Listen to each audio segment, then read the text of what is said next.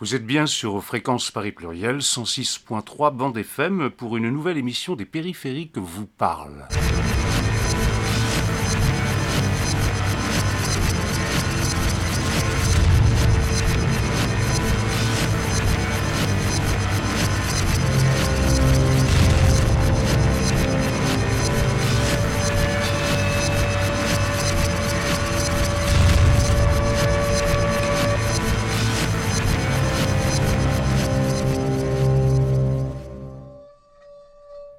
Cette émission est consacrée à la diffusion des interventions qui ont eu lieu dans le cadre d'une rencontre de l'atelier débat de l'Université du bien commun à Paris sur le thème Paris-Chamonix, l'air, un bien commun. Cette session de l'université a vu intervenir Anne Lassman-Trappier, qui est présidente de l'association Inspire, qui œuvre pour une meilleure qualité de l'air au pays du Mont Blanc et qui est membre du Conseil national de l'air ainsi que Bernard Jaumier, qui est médecin et sénateur de Paris mobilisé sur les questions de pollution et de santé, ainsi qu'Olivier Blond, président de l'association Respire, qui œuvre au niveau national pour la prévention et l'amélioration de la qualité de l'air. Cette session de l'Université du bien commun était proposée et animée par Corinne Ducré du festival Chemin Faisant et par Yovan Gilles de l'association Les Périphériques vous parlent. Cette session de l'université a eu lieu le samedi 2 février dernier à la Maison des Libres et des Communs à Paris, dans le 10e arrondissement. La vallée de l'Arve, de Chamonix à Genève, est l'une des régions les plus polluées de France. On ne compte plus le nombre de personnes se rendant à l'hôpital en cas de pic de pollution, ni même le nombre de décès liés à cette même pollution chronique le seuil réglementaire de pollution autorisé à 35 jours par an est atteint, voire dépassé, à plus de 70 jours en 2011. Quand on a découvert tous ces polluants dans cette vallée de Haute-Savoie, nous on est restés perplexes, les habitants de la région et les sportifs, parce qu'on a commencé à vraiment s'inquiéter pour notre santé. Cette pollution de l'air, elle a quelles conséquences sur notre santé, sur celle de nos enfants, sur les personnes âgées, sur les sportifs? Et pour la société, tiens, ça coûte combien la pollution atmosphérique?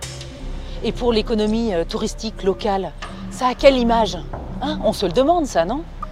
Et en cas de pic de pollution, qu'est-ce qu'on peut faire? Qu'est-ce qu'en dit Atmo Rhône-Alpes de cette pollution alpine? C'est l'Observatoire de la qualité de l'air chargé de mesurer les polluants. Ce what Sur la qualité de l'air, la spécificité de la vallée de l'Arve, c'est essentiellement sa configuration. On a l'essentiel des, polluants qui sont émis dans le fond de vallée. On a la circulation, l'habitat euh, résidentiel, l'activité économique qui sont tous concentrés dans le fond de vallée. Et il se trouve que en hiver, on a également des inversions de température qui vont bloquer les polluants proches du sol. Cette pollution, elle va être arrêtée soit par les parois de la vallée, soit par l'inversion de température qui va se produire en période hivernale, ce qui fait que les concentrations sont plus importantes qu'ailleurs où les polluants vont pouvoir se disperser sous l'effet des vents. Les particules en suspension, c'est le polluant le plus préoccupant euh, de la vallée de l'Arve, notamment parce que c'est celui qui concerne le plus de population.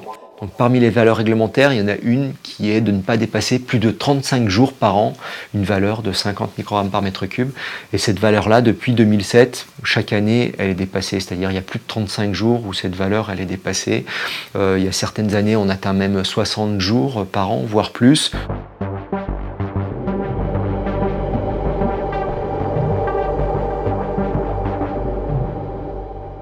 Mais pour les particules en suspension, on sait qu'il y a ce qu'on appelle un effet sans seuil. C'est-à-dire tant qu'il y a des particules dans l'atmosphère, il y a un risque pour la santé. Et du coup, on regarde aussi pas mal la valeur euh, OMS de l'Organisation mondiale de la santé, qui est une valeur qui est beaucoup plus faible, en fait, qui nous dit en moyenne annuelle, il ne faudrait pas dépasser 20 microgrammes par mètre cube. Et là, si on regarde cette valeur-là, eh bien, il y a beaucoup de zones en Rhône-Alpes et notamment dans la baie de l'Arve qui sont concernées par le dépassement de cette valeur de référence de l'OMS. Corinne Ducret. Euh, nous allons ouvrir cette euh, première session euh, sur symboliquement l'air comme bien commun. Alors ça paraît un peu une évidence de dire que l'air est un bien commun. en même temps, pour ouvrir, on souhaitait reprendre deux chiffres. Le premier, c'est que 92% de la population mondiale est touchée par les polluants.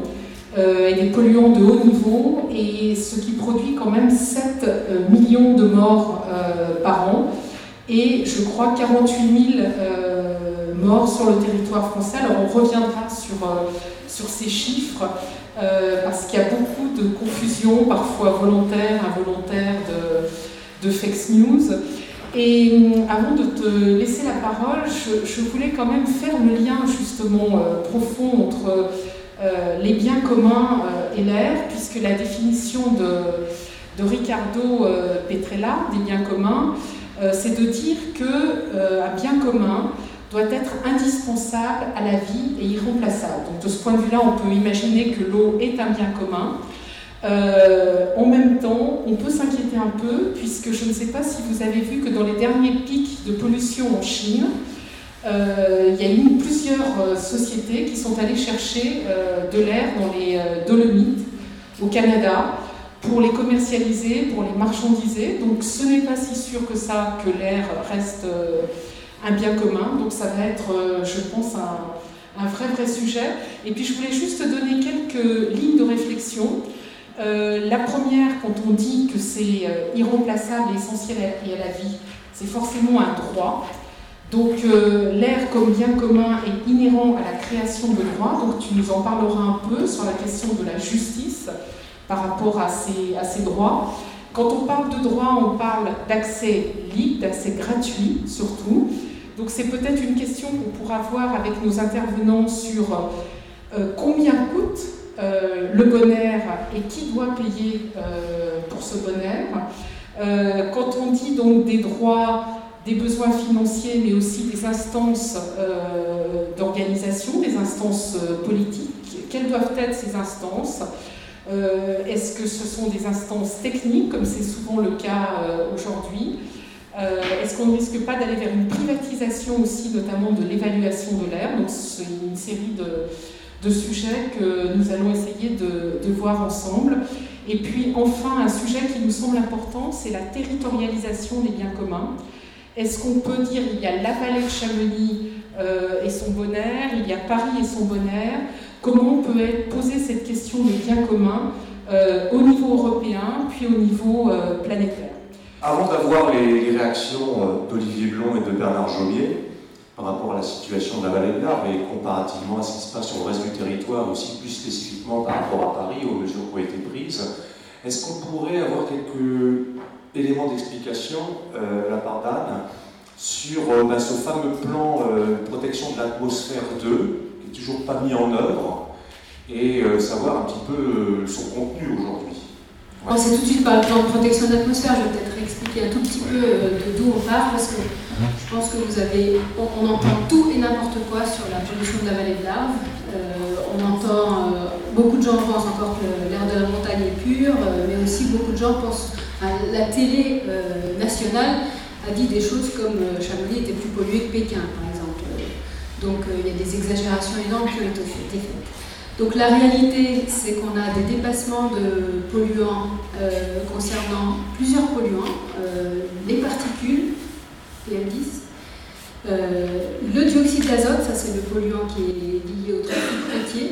Un polluant qui s'appelle le benzoapyrène, qui est lié à une industrie, parce qu'on est, dans une vallée très industrielle en fait aussi. Et puis euh, des problèmes euh, de, composés organiques volatiles qui sont liés aussi à l'industrie. Et puis on a de plus en plus une inquiétude au sujet de l'ozone qui est en train de s'aggraver. Donc ça c'est pour les polluants et leurs problèmes. Euh, on a eu tendance beaucoup à parler que des particules pour parler que des chauffages des citoyens, comme ça on laisse de côté tranquille euh, le transport routier, le tunnel du Mont Blanc, euh, la vallée industrielle du décolletage, et on n'en parle pas, on parle que des, problèmes de chauffage. Aussi au niveau de la santé, il y a eu une étude d'impact sanitaire qui a été faite dans la vallée de l'Arc pour voir vraiment où on en était. Et donc, sur une population de 155 000 habitants, on a 85 euh, décès euh, par an liés à la pollution de l'air. Ça fait 8% des décès totaux, de l'ensemble des décès, c'est 8% des décès qui sont liés à la pollution de l'air. En moyenne en France, c'est 9%, et dans, dans, les grandes villes, c'est 13% de, la pollution des décès. Donc voilà, c'est quand même pas non plus Pékin, c'est pas New Delhi, mais ce qui est insupportable, c'est qu'en fait on est en montagne et qu'on est supposé avoir de l'air pur, c'est ça qui est insupportable. Et c'est pour ça qu'il y a une telle réaction des gens. Et donc en 2010, quand il y a eu euh, la première menace de contentieux européen qui est tombée sur la France, euh, la, vallée de l'Arve était concernée par ce contentieux sur les particules PM10. Donc un premier plan de protection de l'atmosphère a été lancé. C'était le seul plan de protection de l'atmosphère en France hors grande agglomération. Seulement, il a été très peu appliqué. Il n'a pas été pris tellement au sérieux par les autorités à cette époque-là. Et euh, le bilan qu'on vient de faire du premier plan de protection de l'atmosphère, c'est qu'on a réussi à réduire les émissions de particules de 7% grâce aux mesures mises en place, dont le fonds air bois pour remplacer ces chauffages euh, avec des appareils plus performants. Et au niveau des, du dioxyde d'azote, là on parlait du transport et là il n'y a pratiquement rien qui a été fait. Le plan de protection de l'atmosphère a réussi à faire baisser de 1% seulement les émissions de dioxyde d'azote. Et puis on a un phénomène euh, très euh, local comme vous, l'avez vu, c'est-à-dire que l'hiver, la vallée, si, si met à faire beau et froid, il n'y a plus aucune ventilation. Et en fait, euh, il y a un facteur 7, un multiplicateur par 7 euh, de la pollution de l'air. Donc ça, en gros, on ne pourra jamais lutter vraiment si on a, si on a 15 jours de beau temps froid en hiver, on aura toujours des pics de pollution. Par contre, si on lutte contre l'ensemble de la pollution, la pollution de fond, eh bien, on aura des pics moins importants. Et on a euh, avec nous beaucoup de médecins qui, travaillent avec nous et qui disent la même chose. Et, ça nous aide aussi à faire passer nos messages. Et donc là, on est en phase d'écriture, enfin, on est à la fin de l'écriture, on vient d'avoir l'enquête publique pour le plan de protection de l'atmosphère numéro 2. Et on espère que celui-là euh, sera beaucoup mieux appliqué et je pense qu'il y a quand même beaucoup de chances que ce soit plus sérieux cette fois-ci. Et notamment sur l'acheminement des marchandises par le train Alors ça, c'est le sujet tabou. C'était le sujet tabou euh, du premier, plan de protection de l'atmosphère. Je me rappelle que dans une réunion, j'en avais parlé euh, le représentant de la préfecture s'était moqué de moi. Et il m'avait dit euh, Ah, bah alors ça, modal, il ne faut pas y compter. Je me rappelle très bien euh, de ces mots. Et aujourd'hui, on n'en est plus du tout là. Le préfet nous écoute. Il a écrit dans le plan de protection de l'atmosphère, mais on sent que c'est un peu forcé, que vraiment c'est parce qu'à chaque réunion on est revenu dessus. Il a inscrit le report modal des marchandises vers le rail, mais sans, euh, sans calendrier, sans mesures concrètes. Euh, pour l'instant, c'est quand même de l'intention et ça va pas beaucoup, plus loin que ça. Par contre, ce qu'on est en train d'obtenir, c'est qu'il y a un, un, vrai suivi, une vraie gouvernance, et euh, on espère en faire partie, les associations, et on espère bien pouvoir peser, et, et tous les six mois, voir où on en est, et s'il y a des mesures qui ne sont pas appliquées, pouvoir euh, avancer plus vite qu'attendre 5 ans la fin du, plan de protection de l'atmosphère pour voir si ça a été efficace ou pas.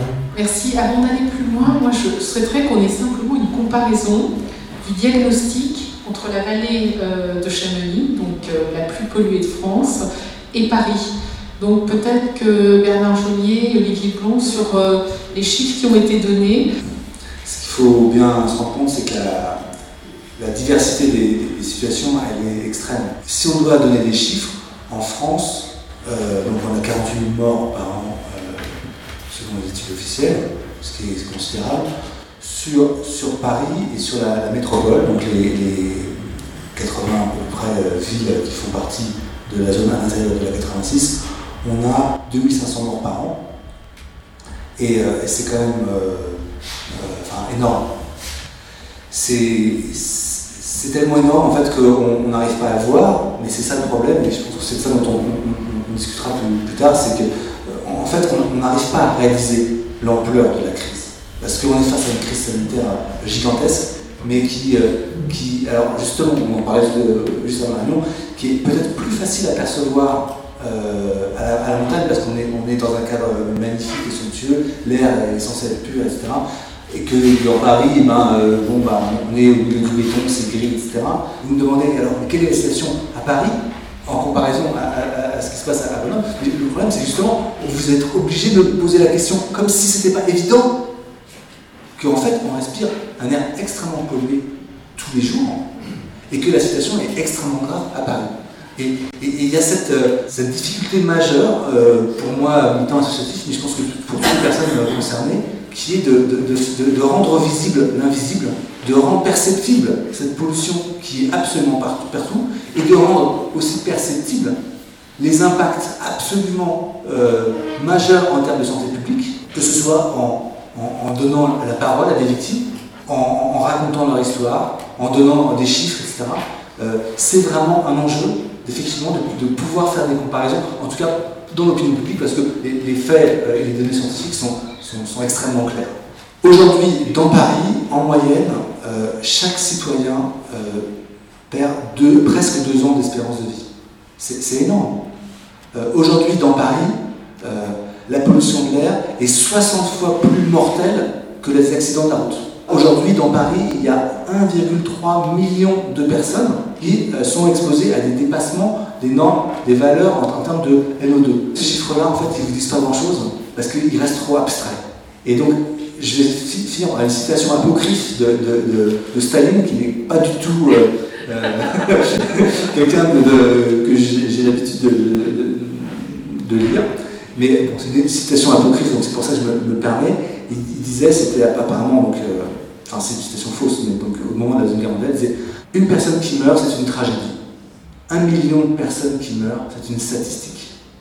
Et on, est, vraiment dans cette dimension-là, on, est face à une crise sanitaire absolument majeure, qui est mise en avant par des chiffres, évidence par des chiffres absolument euh, sans équivoque, et, euh, finalement, on, n'arrive pas à réagir, en tout cas pas à réagir autant qu'il le faudrait.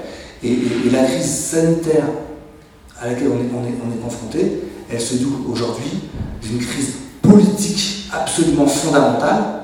C'est-à-dire que oui, alors que ce soit le, PPA ou il y a plein d'autres euh, actions politiques euh, à différents niveaux, euh, oui, la réaction politique, elle n'est absolument pas en phase avec les enjeux, et oui, la réaction citoyenne, elle n'est absolument pas en phase avec les enjeux quelles ont été les avancées significatives par rapport du fameux plan parisien de santé-environnement ces dernières années? D'ailleurs, le plan pour lequel beaucoup de scientifiques et d'associations, comme certaines peut-être qui sont présentes dans la salle, ont été consultés. Il y a eu une consultation collective, ça n'a pas été un arbitrage politique unilatéral, mais il y a eu plein de réunions publiques. Et moi j'y ai participé, donc c'était quand même très consistant. Et donc Bernard, par rapport à, ces avancées aujourd'hui, quels ont été les obstacles, mais c'est aussi les entraves à sa mise en œuvre, par exemple alors, pour essayer de, donner du, concret, enfin de, donner sens, il faut bien voir que la question de la pollution de l'air, dans les grands problèmes de santé publique dans notre pays, les trois principaux problèmes de santé publique en termes de mortalité, c'est le tabac, l'alcool et la pollution de l'air. Le tabac et l'alcool, ça ne nous étonne pas, ça étonne personne dans la rue, on connaît ça depuis très longtemps, mais la pollution de l'air, il y a encore très peu de personnes qui savent que c'est le troisième problème de santé publique. Pour euh, donner un ordre d'idée, donc euh, autour de 50 000 morts euh, liés à la pollution de l'air, tabac on est à peu près au même niveau et alcool un peu au-dessus, plutôt à 70 000, 80 000. Mais on est dans les purs, pardon de faire du Staline, mais on est dans les purs parce que ce qu'il faut bien voir, c'est que la connaissance, elle est toujours en progression. Et juste une anecdote, mais quand vous m'avez invité à ce débat, j'ai tout de suite pensé il y a quelque temps, euh, j'étais dans une équipe de campagne présidentielle où j'aidais le candidat, je conseillais le candidat sur la question de santé. Et on lui avait dit, euh, je lui avais dit, il faut que tu ailles dans la vallée de Chamonix parce qu'il y a un vrai problème de pollution d'air là-bas. Le problème, c'est que c'était en 2002, c'était Noël ma mère. C'était il y a 17 ans. Et qu'est-ce qui a changé depuis 17 ans? Bah, Pas grand-chose. Et ce qui, ce qui est intéressant, c'est de regarder pourquoi. Le pourquoi, notamment, c'est parce que et je reviens à mes 48 000 morts, peut-être 50 000, peut-être 60 000, on n'en sait rien au fond, puisque les découvertes, euh, il y a 17 ans aussi, pardon de, cette nouvelle parenthèse, mais on parlait quasiment pas des particules fines. Personne ne savait que les particules fines et ultra fines euh, existaient, posaient des problèmes de santé. On était sur les, oxydes d'azote, les, NOx, essentiellement, et puis sur l'ozone. Mais euh, la pollution en particules fines, les conséquences sur la santé, c'est vraiment une découverte des années 2000. Et c'est pas fini, puisque à l'époque aussi on parlait des conséquences sur l'appareil respiratoire, puis on a découvert que la pollution de l'air, bah, ça avait des conséquences sur le système cardiovasculaire, ça provoquait des infarctus du myocarde, des accidents vasculaires cérébraux, puis on a découvert qu'il y avait un lien avec des maladies euh, neurologiques, puis immunitaires. Enfin, on est encore, c'est encore un champ qui est en, progression.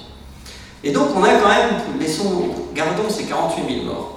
Il y a un peu plus d'un an, j'ai été élu au Sénat en septembre 2017, donc il y a, il y a 15 mois, 16 mois, fou, et le mois après, la ministre de la Santé vient de la- devant la commission des affaires sociales, parlait de ses, ses orientations, etc.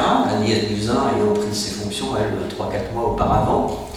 Et je, l'interroge, je lui dis, mais euh, la santé environnementale, madame la ministre, parce que, enfin quand même, la pollution de l'air, 48 000 morts, Ben, hop Mais ça, 48 000 morts, oui peut-être, mais 48 000 morts prématurés. Alors là, vieil argument, ressassé du matin au soir, parce que quand on meurt du diabète, c'est pas une mort prématurée, quand on a un cancer, euh, ne sais pas, euh, du foie, c'est pas une mort prématurée, enfin, je, veux bien entrer dans la discussion statistique épidémiologique, hein, ça pourrait nous occuper l'après-midi, mais en gros cet argument il ne tient pas. Je veux dire, la pollution de l'air, elle est réellement. Agnès Buzyn est ministre de la Santé. Voilà. Et ce n'est pas qu'Agnès Buzyn soit une personnalité qui pose problème, c'est une femme tout à fait respectable, elle est parfaitement à l'image de, du mode de prise en charge et de conception de la santé dans notre pays. Et qui fait, je vais essayer d'être court, mais qui, qui se heurte après dans son application. C'est-à-dire que en France, la santé, c'est le soin. Le ministère de la Santé, c'est le ministère qui organise le système de soins. Autre anecdote, novembre 2015, la COP21 se tient à Paris. J'étais à l'époque adjoint d'Anne Hidalgo chargé de la santé. Et donc, on échange avec le ministère, etc. Il faudrait qu'on fasse des choses, etc. Il s'est tenu une réunion, un colloque sur la santé environnementale dans les locaux du ministère. Ils ont un bel il y a un amphithéâtre, il y a des colloques qui se tiennent là-bas, des conférences. C'était la première fois de l'histoire du ministère de la Santé que se tenait dans leurs locaux un événement sur la santé environnementale. Voilà, novembre 2015. Donc tout ça est, à l'image de la façon dont on conçoit la santé dans notre pays. Et donc, quand une question de santé environnementale surgit, et elles sont multiples à surgir maintenant de, de la crise des bébés sans bras, la dernière, est probablement, enfin c'est pas encore certain, mais probablement liée aux pesticides ou une autre cause environnementale, sinon à la question de la pollution de l'air, aux questions de contamination de l'alimentation, etc., etc. Quand une crise surgit, la réponse, elle n'est pas au ministère de la Santé. Vous n'entendez quasiment jamais Agnès Buzyn intervenir, en- en- intervenir tout de suite. Ça a été la croix à la bannière pour que Marisol Touraine, je ne suis pas focalisé sur un gouvernement, mais dans les cinq années avant, se décide à dire quelques mots sur la pollution de l'air. Elle ne disait jamais rien. Vous entendez d'autres ministres en parler.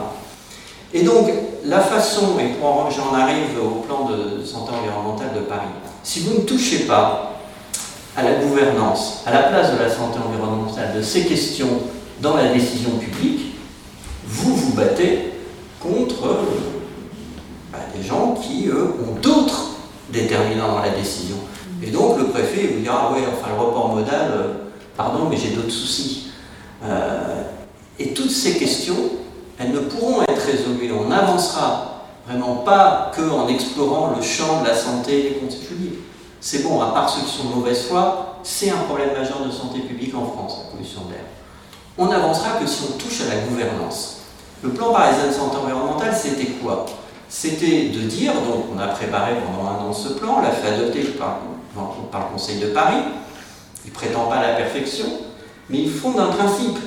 Il dit, voilà, ces questions, elles sont prioritaires. Et c'est à partir de ces priorités que va découler la décision publique. L'air est pollué à Paris, il y a des enfants qui meurent de la pollution à Paris, eh bien on va, on va agir, on va réduire la pollution de l'air. On peut discuter après les mesures, mais on réduit le trafic automobile, on pousse vers les véhicules propres, les mobilités douces, etc. etc. Et la maire de Paris l'a dit à chaque fois qu'elle a été interviewée. Moi, je dois penser à la santé des enfants. Et après, on adapte. Bien sûr, il y a des contraintes économiques. Bien sûr, il y a la mobilité. Bien sûr, il y a la conception de la ville. On a aussi la conception de notre environnement. Mais en tout cas, la santé devient un déterminant de la politique, des actions qui sont, qui sont mises en place. Et pour ça, donc, ce plan de santé environnementale, il est venu dire, voilà, ce sera un déterminant. Tant qu'au niveau national, on n'aura pas une véritable gouvernance en santé environnementale.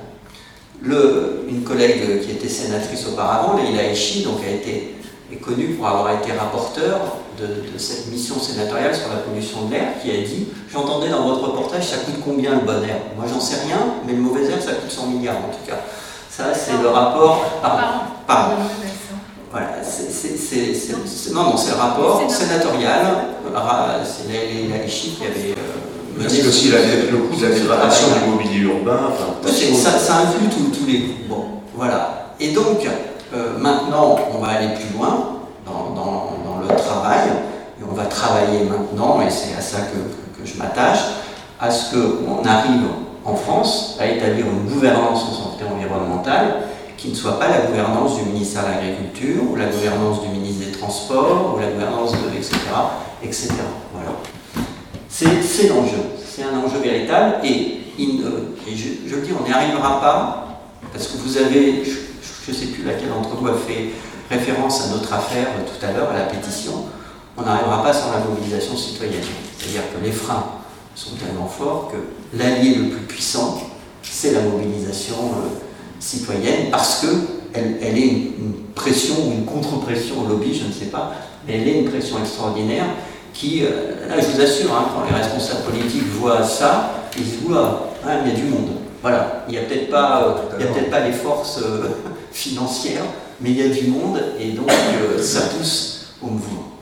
J'avais une question parce qu'on évoquera la mobilisation citoyenne avec les autres extraits plus tard avec Anne à la vallée de l'Arbre, parce qu'il y en a également. Mais en même temps, ce qui est étonnant, c'est la paralysie de la décision politique par rapport à cette question, par exemple, des lobbies du transport routier. Parce que là, il y a quand même quelque chose. Enfin, à Paris, euh, bon, effectivement, même lorsqu'on entend des déclarations, disons, d'une certaine opposition à Paris qui, lorsqu'on parle de mesures restrictives en matière de circulation, disent Oh, bon, on va traverser, la capitale va devenir une ville musée, on voit bien que le niveau de réflexion est quand même relativement euh, euh, affligeant.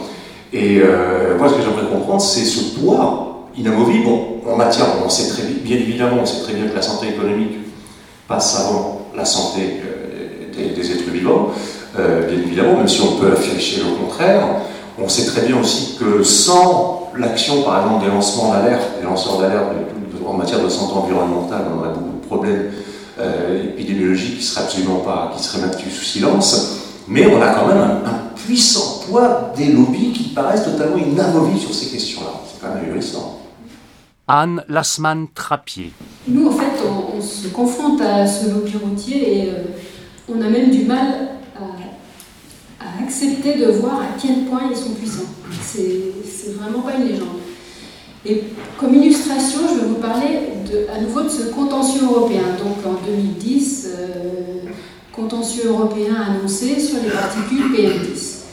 Et puis euh, l'année d'après, on a parlé d'un contentieux européen euh, sur le dioxyde d'azote. Donc en France, c'est 60%, ça vient de 60% des transports et principalement du, du diesel sacro-saint en France. Euh, au fur et à mesure, il y a eu énormément de tapage médiatique au-dessus euh, par rapport au, contentieux sur les particules. Et là, euh, l'année dernière, l'Europe, au bout de dix ans d'avis motivés, de renvoi de la France de dossiers, enfin bon, ça fait un tournoi de ping-pong qui a duré. Et c'est un petit peu énervé l'année dernière. Et donc en, mai, la Commission européenne a dit que la France passer en phase de contentieux sur le dioxyde d'azote. C'est-à-dire qu'elle va être poursuivie, elle, va annoncer qu'elle allait être poursuivie devant la Cour européenne de justice pour dépassement de dioxyde d'azote. Et que finalement, pour le contentieux sur les particules, PM10, finalement euh, l'Europe pensait que la France était sur la bonne voie et que pour l'instant on restait en pré-contentieux mais qu'on n'allait pas en contentieux. Après, ce que personne ne sait, moi je l'ai appris parce que je suis au Conseil national de l'air, donc c'est quelque chose qui a été complètement caché euh, du, grand public. Euh, le 18 octobre 2018, euh, la Cour européenne de, justice a été saisie par rapport au dépassement de la France pour le dioxyde d'azote. Et ça, dans un silence politique, médiatique assourdissant. Personne n'en entend parler. Et c'est justement parce qu'on touche en fait au cœur du système sur lequel tout est basé en France en particulier, mais je pense que dans la plupart des pays euh, industrialisés, tout est basé sur le, transport pas cher, les délocalisations, le, le, pétrole pas cher, enfin comparativement il est pas cher, alors que c'est une source énorme de polluants de l'air, mais aussi c'est la première cause du réchauffement climatique en, France, donc vraiment quelque chose sur, lequel il faut lutter. Eh bien, en face de nous, il y a le lobby routier dont on entend parler, mais c'est peut-être pas les pires, le lobby pétrolier. Il y a aussi tous les lobbies économiques, parce que faut savoir que les bonnets rouges, euh, l'écotaxe qui est tombée, c'était la grande distribution française qui ne voulait pas d'une taxe comme ça, parce qu'il faut traverser les marchandises de, bout en bout de la France à faire des allers-retours et de toute l'Europe. Et donc c'est eux qui ont, c'est pas les transporteurs routiers. Les transporteurs routiers, ils étaient de notre côté, ils s'en foutaient parce que euh, ça avait été décidé euh, que ce serait en pied de page, en pied de facture, après leur, leur prix. On rajoutait la ligne écotaxe comme euh, on rajoute quand on achète un frigo, euh, la petite ligne pour dire pour se débarrasser de l'ancien frigo, on paye une petite taxe. Donc ils étaient tout à fait d'accord, euh, il n'y avait plus d'opposition au niveau du, transport, des transporteurs routiers. C'est la grande distribution. Donc voilà, tout ça pour vous dire que le lobby routier, en fait, c'est une multitude de lobbies et on se heurte vraiment, on touche tout, à l'ensemble du système. Et il y a aussi le, système financier derrière, parce qu'en fait, tous les projets routiers, tous les grands projets, euh, c'est la finance qui, se, qui, ramasse beaucoup, beaucoup d'argent là-dessus, même si c'est jamais vraiment remboursé et ils ont bien gagné leur vie entre-temps. Donc voilà, on touche vraiment tellement au système qu'on a vraiment du mal à, bouger. Et l'écotaxe, pour vous dire, c'est quelque chose que France Nature Environnement, on a proposé en 2002-2003, donc c'est ancien. C'était vraiment la, première marche de l'escalier. Et ben, même celle-là, c'est verrouillé, on n'arrive même pas à passer la, première étape pour, euh, pour aller vers le report euh, sur des modes de transport plus vertueux en France.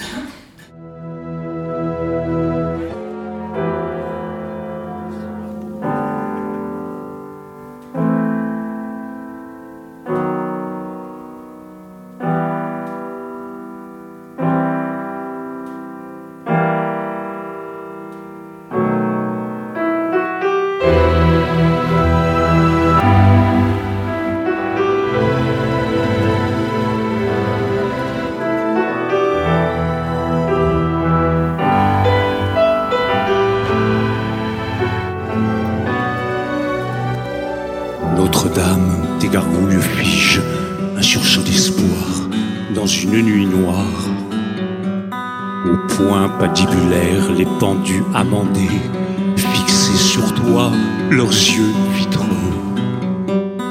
En ta demeure sainte, c'est le diable qui préside à la pesée des âmes. Nous y pendons notre mystère, le regard d'Orphée et le hors-champ des enfers.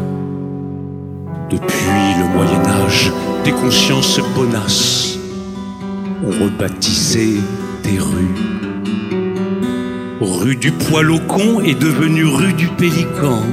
Et la trousse vache porte le nom glaçant d'un flic en chef. Les survivances de tes sorcières courent sur tes pierres. Lucifer loge à la tour Saint-Jacques.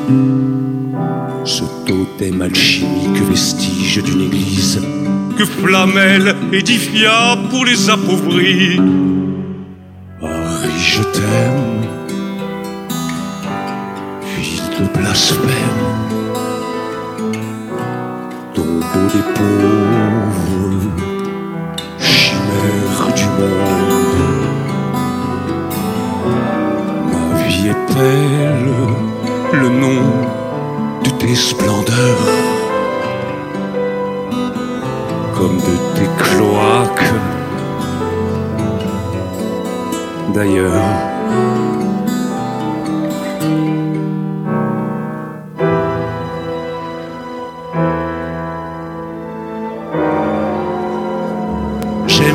en ce point où Sainte Geneviève repoussa Attila.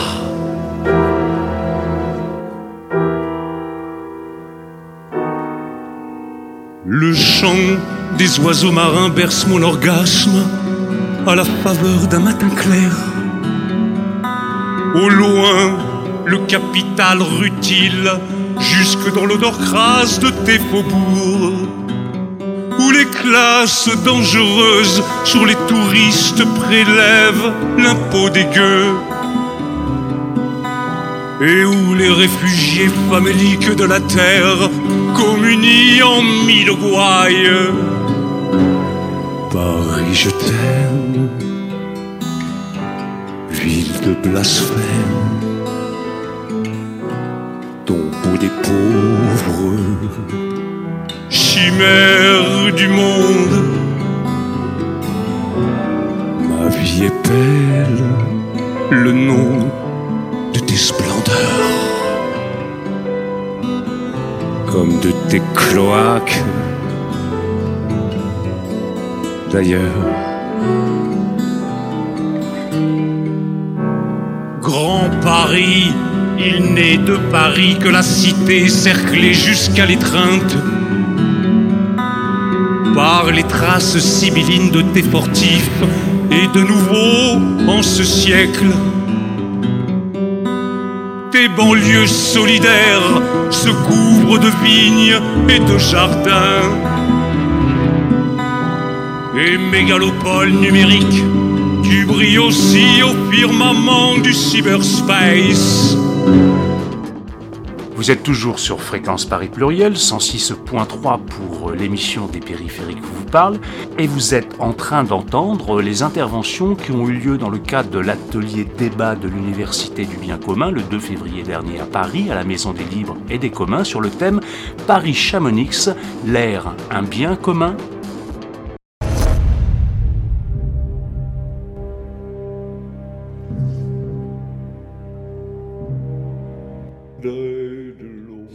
les médecins sont tenus de faire une déclaration sous une forme ou une autre quand il y a des pics de pollution et qui pensent que la maladie est liée à ce pic de pollution.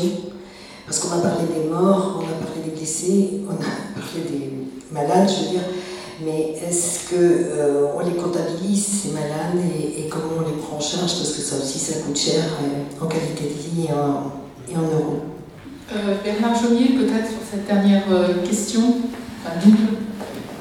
Alors, sur la santé environnementale, bah, cette semaine, j'ai reçu à mon bureau au Sénat, avec Sophie, qui est ma collaboratrice qui est là, on a reçu l'Association nationale des étudiants en médecine.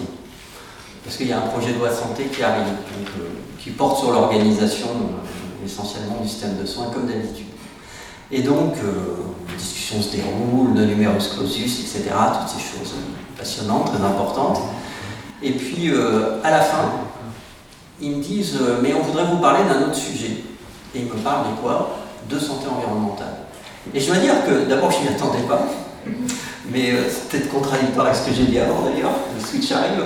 Mais de voir que, voilà, ils, avaient une demande et ils m'ont dit qu'ils en ont parlé à la ministre de la Santé, l'association nationale, que ces questions de santé environnementale, elles entrent dans leur cursus. Elles y sont très peu actuellement. Mais ça, voilà, c'est la marque de cette prise de conscience que notre santé n'est pas. C'est très important le système de soins. Je ne veux pas le minorer. La question de l'accès aux soins est une question très importante aussi. Mais la santé environnementale ne l'est pas moins. Et d'ailleurs, je tiens aussi à dire quelque chose, parce qu'on n'en a pas parlé depuis le début, mais le lien environnement-santé, ce n'est pas qu'un lien d'exposition. Selon que vous êtes puissant ou misérable, vous n'aurez pas les mêmes conséquences pour votre santé des mêmes conditions d'exposition. Il y a des études qui l'ont démontré, notamment en France, voilà, parce que euh, si vous, êtes, euh, vous avez des conditions sociales euh, plus favorisées, vous allez mettre en œuvre en fait des mécanismes d'échappement ou de compensation aux expositions négatives. Vous ne serez pas capable de mettre en œuvre si vous êtes socialement défavorisé. Par exemple, vos enfants, vous pouvez les emmener en vacances à respirer l'air pur, vous pouvez les emmener le week-end en Normandie si vous habitez au bord d'une avenue polluée du 7e arrondissement quand vous habitez dans le 19e, euh, dont je suis élu, 42% de logements sociaux, euh, il n'y a pas beaucoup de gens qui partent en Normandie euh, le week-end. Bon, je, ferme, mais ça c'est pour illustrer, mais c'est montrer ça par les études. Donc la question sociale est dans la question de la, santé environnementale. Anne Lassmann-Trappier. La mobilisation citoyenne est tellement importante dans la vallée de l'Arve qu'on a réussi à obtenir beaucoup de choses ces derniers temps, et en dehors de tout plan de protection de l'atmosphère. Parce qu'il faut savoir qu'il y a un problème aussi, c'est que les normes ne sont pas assez strictes en France. Et donc, de fil en aiguille, avec euh, Atmo qui nous a prouvé par A plus B que les dépassements de benzoapyrène étaient liés à cette industrie, etc., on a fini par obtenir des arrêtés préfectoraux spécifiques pour cette usine où euh, on, les, on, leur impose mettre en place des systèmes de filtration pour les émissions diffuses. Là, les travaux sont en cours en ce moment. Ils ont déjà eu euh, des, normes un petit peu spécifiques pour eux euh, mis en place. En cas de pic de pollution, ils sont obligés de réduire la production. Ils ne peuvent pas tout arrêter parce que c'est des grosses fonderies, etc. mais ça évolue. Mais nous, c'est vraiment spécifiquement lié à la mobilisation citoyenne. En dehors de, du transport routier, ce sont les deux grandes causes. Ce sont les cheminées euh, à foyer ouvert. Pour l'anecdote, moi je, loue un chalet et euh, au début de l'hiver, la première année, j'ai fait venir un ster de bois, donc c'est presque un mètre cube de bois. Et la première semaine, les gens qui sont venus, ils ont pratiquement utilisé le ster entier juste pour se faire plaisir parce qu'il euh, y a le chauffage central. Donc c'est vraiment. et toute la semaine, ils ont fait brûler du, du, du feu dans la cheminée. Et euh, il faut savoir qu'un cheminée ouvert, c'est jusqu'à 100 fois plus émetteur de, polluants qu'un poêle à bois efficace euh, dernier cri. Donc là aussi, il ne faut pas jeter non plus euh, le bébé avec l'eau du bain. tout, n'est pas horrible, parce que le bois, c'est quand même meilleur pour le climat que d'autres formes de chauffage. Par contre, un très bon chauffage performant, si possible collectif. Quand ils sont collectifs, en plus, ils sont filtrés une deuxième fois. Donc euh, là, on est sur de l'émission qui est tout, à fait, tout à fait euh, euh, acceptable. par contre, il faut remettre en cause des feux de, de, cheminées à foyer ouvert. Alors, ce qui est fou, c'est que dans le premier plan de protection de l'atmosphère, on n'a pas interdit construction. Les constructions neuves se font encore avec des, feux des, feux, des foyers ouverts. Et puis après, on va donner 2000 euros aux gens pour changer leurs euh, appareils de chauffage. Donc c'est de la folie. Mais euh, le résident habituel, enfin l'habitant de la vallée Chamonix, euh, ne se chauffe pas au chauffage au bois à foyer ouvert parce que c'est 10% de rendement et 90% de la chaleur qui part dans, la cheminée. donc les, citoyens, les habitants de la vallée ont pris conscience de ce problème il y a déjà pas mal d'années. Et les, particules à Chamonix, si vous regardez le graphique, elles descendent, elles descendent, elles descendent, parce que les gens sont vraiment en train de changer leur chauffage. Ils sont passés, ils ont aussi arrêté beaucoup le chauffage au fioul, parce qu'on était au fioul avant, fioul bois. Et maintenant, il y a le gaz qui est arrivé, il y a la géothermie, les gens passent à autre chose, quoi. Ou du chauffage au bois très très performant. Après, il y a l'impact sanitaire. Le, gros, je pense, la grosse inquiétude actuellement, c'est les particules PM1, les nanoparticules, les particules minuscules, qu'on ne sait même pas comment mesurer aujourd'hui. Par contre, ces particules-là, dans plein d'études récentes, on les retrouve dans le cerveau, on les retrouve dans le foie, enfin, et des jeunes aussi, on retrouve euh, à Manchester, enfin, à Manchester, c'est le même genre de, de, pollution qu'ici. Hein. Et ces particules-là sont liées probablement au filtre à particules des véhicules diesel, parce qu'on on filtre tellement les, particules qu'on recrée de minuscules, minuscules particules.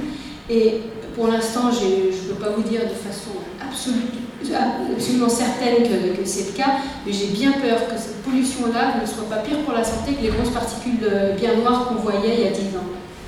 Donc euh, il, y a, cet aspect, santé où le diesel, c'est évident que le diesel est très très impactant pour la santé.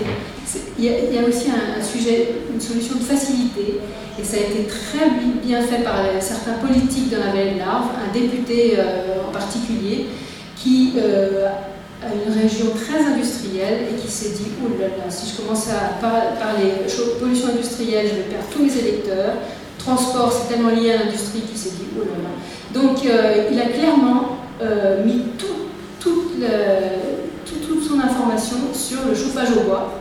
Comme ça, il touchait qu'aux citoyens, il laissait tranquille ses industriels.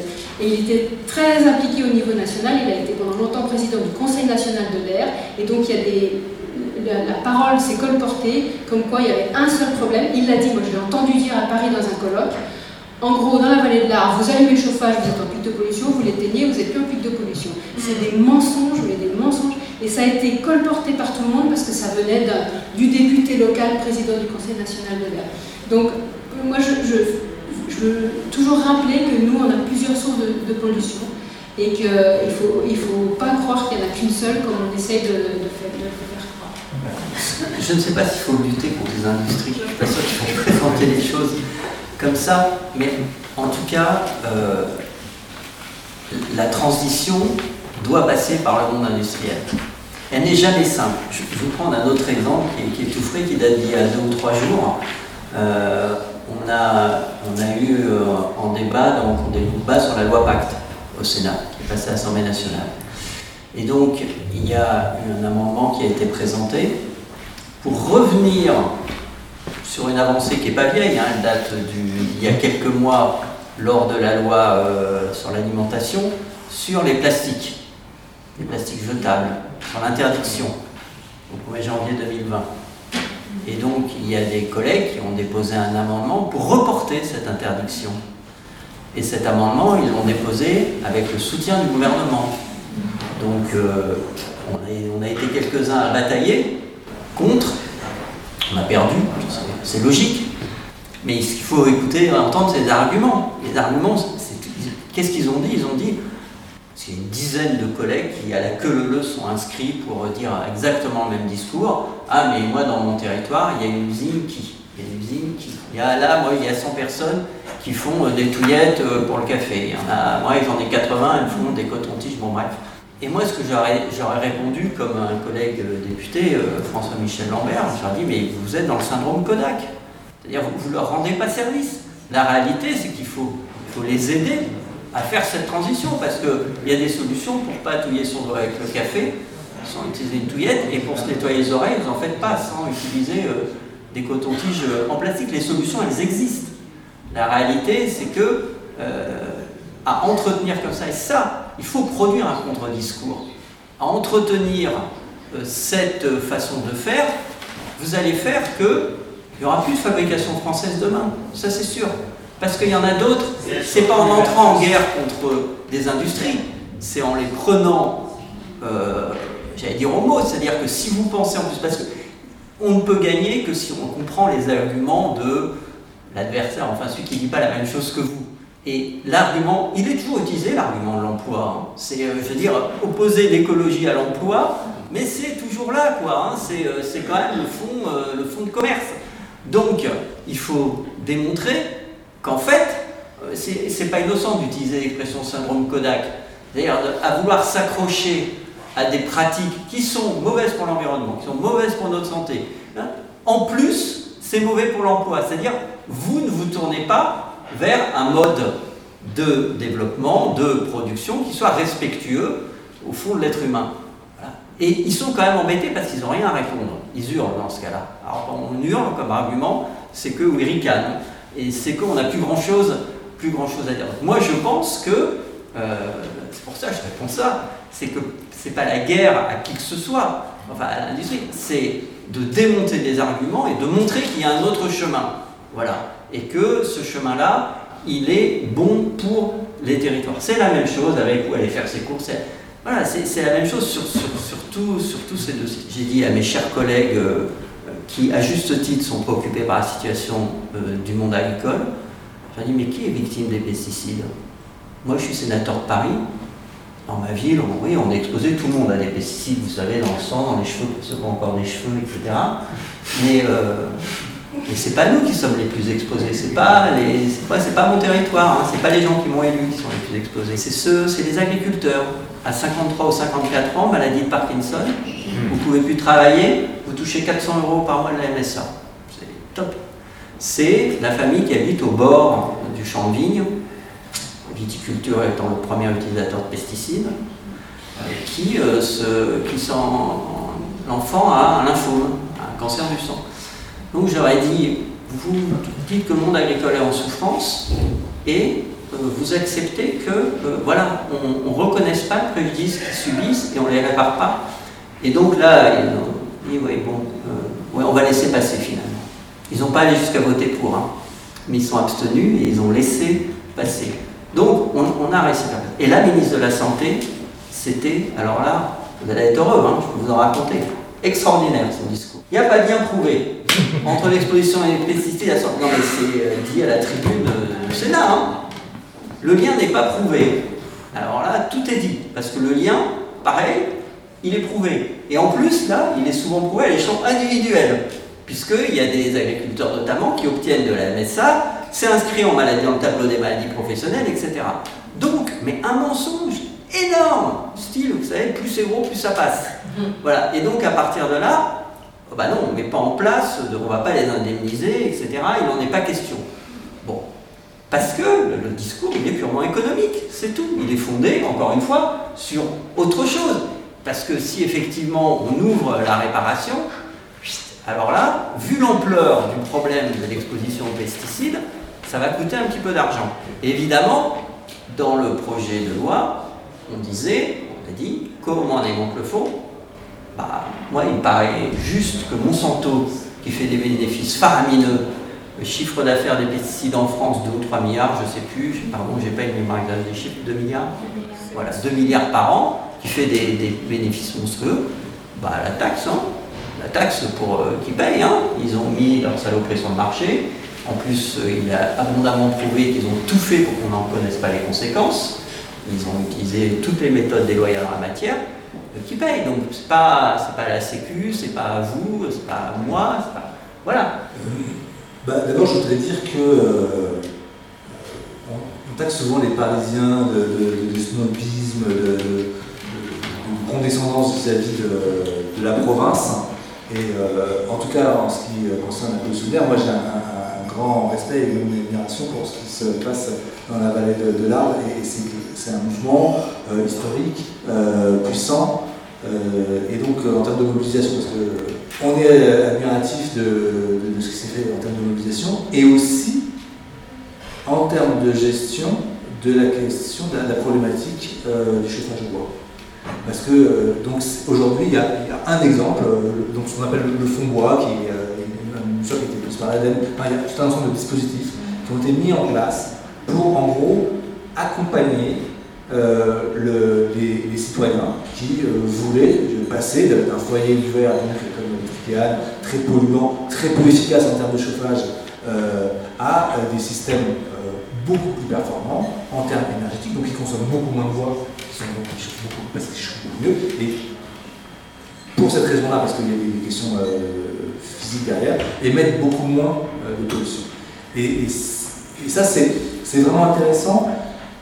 C'est un exemple fort parce que là, on, a, on peut toucher du doigt euh, des, solutions techniques, pratiques, concrètes, réelles, et, des solutions qui sont aussi économiquement euh, euh, abordables pour les gens, pour un peu justement qu'on ait mis en place des dispositifs suffisamment en amont. C'est pas toujours parfait, il faut, toujours un peu moduler, tout ça, mais, je crois beaucoup à cette approche de dire on va essayer d'accompagner un changement, de le susciter, de l'encourager, de donner aux gens bah, des alternatives. Parce que le problème, c'est que si on, interdit quelque chose, mais qu'on ne donne pas de solution alternative, on fait juste du tort aux gens. Si on surtaxe quelque chose, mais qu'encore une fois, il n'y a pas pour eux euh, une autre manière de faire, euh, on est alors c'est des jeux qui sont très très très à la mode les c'est les gens qui nous, dirigent, qui est de dire d'utiliser le levier fiscal pour transformer les comportements. Alors moi, je, pense que c'est globalement plutôt une mauvaise idée. Euh, mais on voit bien sur les transports qu'il ne suffit pas d'augmenter le, prix de l'essence ou, euh, de rendre plus complexe les, déplacements euh, en voiture pour provoquer des changements, il faut proposer des alternatives. Il faut que, par exemple, les transports en commun soient efficaces, euh, qu'on ne soit pas entassé dans des conditions inacceptables, etc. Euh, et puis il faut que la fiabilité des transports, la qualité des conditions, la fréquence, etc., Donc il faut qu'il y ait une alternative qui soit proposée. Et, à cette condition-là, je pense qu'on peut euh, être optimiste sur la capacité des citoyens à, changer, parce qu'une fois qu'on a expliqué les choses, et on l'a dit tous ensemble, c'est une bataille culturelle l'environnement. c'est pas une, enfin, c'est vraiment une bataille culturelle. Il faut, il faut changer de modèle de, ce qu'on a envie de, de, faire, de ce qu'on a envie de, pour nos enfants. C'est, dans les esprits vraiment que, que, ça. Euh, en, tout cas pour, euh, pour respirer, en tout cas pour toutes les ONG euh, impliquées sur la qualité de l'air que je connais, mais, mais, je parle sous ton contrôle, il n'y a personne qui dit que la voiture électrique est la solution. Mais vraiment pas. non, non, non, non, non, je, vous assure, je, je, suis, je dirige une association et on se côtoie, on se connaît entre nous. Personne, mais vraiment strictement personne dans le monde des associations ne dit ça. Et on est, on est tous à dire qu'en fait, il faut réfléchir aux mobilités avec un, pluriel, euh, comment faire pour passer de mobilité euh, polluante à des mobilités moins polluantes, et là-dedans, il y a, à dessein, le mot mobilité, j'ai pas utilisé le mot voiture, parce que justement, tout l'enjeu, c'est c'est pas seulement de transformer une voiture polluante en une voiture moins polluante, que ce soit simplement parce qu'on reste en thermique, parce qu'on fait des progrès technologiques ou en, changeant, en passant dans l'électrique. Mais c'est pas seulement ça, c'est effectivement les usages, le partage, le covoiturage. C'est une révolution absolument énorme euh, que, qui était assez imprévisible il y a, il y a 10 ans. Euh, il y a 10 ans, le, le, covoiturage, c'était un truc qu'on voit pas couler cheveux longs. Maintenant, c'est une multinationale, le car, qui, qui, a des millions de, de, de, transports par an, qui fait des milliards, etc. Et, mais, mais c'est encore qu'une petite partie de la problématique. Parce que derrière, effectivement, tout ce qui est voyage euh, hors euh, des voitures, donc ça peut être le vélo, évidemment, c'est un enjeu absolument majeur, ça peut être le déplacement à pied, évidemment. Enfin, il y a toute la chaîne de, comment donc euh, améliorer l'offre en termes de, déplacement. Et vraiment, je, je, pense que si on parle de lobby, je pense qu'il y a des lobbies qui cherchent à. je ne dis pas que c'est du tout, hein, mais il y, a, il, y a, très clairement, je pense, des lobbies qui cherchent à, ultra simplifier le discours écolo sur les déplacements pour pouvoir le discréditer plus facilement. Parce que, évidemment, si, si, on disait que la voiture électrique allait résoudre tous les problèmes, ce serait ridicule. Je ne dis pas que c'est pas bien, ça joue un petit peu dans l'éventail des solutions. Et puis surtout, comme je l'ai dit tout à l'heure, là on parle de, euh, de l'offre, de déplacement, mais il y a une vraie question absolument fondamentale qui est euh, gérer la demande. Comment construire, penser et transformer la vie pour que les gens aient moins besoin de leur voiture bah, pour faire leurs courses, pour aller au travail, pour aller chercher ou amener les enfants, etc., Et ça, dans le fond, pour moi, c'est à 20 ans, enfin c'est à l'échelle de l'urbanisme, donc c'est un, temps, un temps long, mais c'est ça euh, euh, les vraies questions. Et des petites choses, mais qui ne sont pas si petites que ça. le télétravail, si Évidemment, ce n'est pas possible pour euh, tous les, types d'emplois et pour tous les types d'entreprises.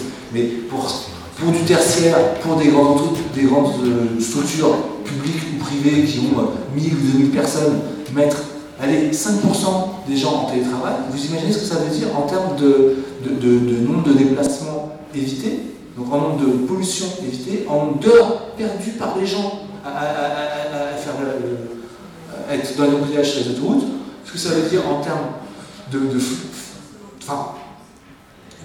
d'argent économisé, puisque évidemment c'est du pétrole, etc., de gaz, etc. Elle est là la solution.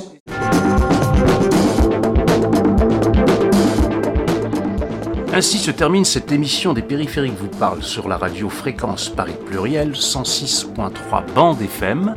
Vous avez pu à cette occasion, durant cette heure, écouter les interventions qui ont eu lieu lors de la session de l'Université du bien commun à la Maison des Libres et des Communs le 2 février dernier sur le thème Paris-Chamonix, l'air, un bien commun. Vous avez pu entendre Anne Lasman-Trappier, présidente de l'association Inspire, Bernard Jaumier, médecin et sénateur de Paris, ainsi qu'Olivier Blond, président de l'association Respire.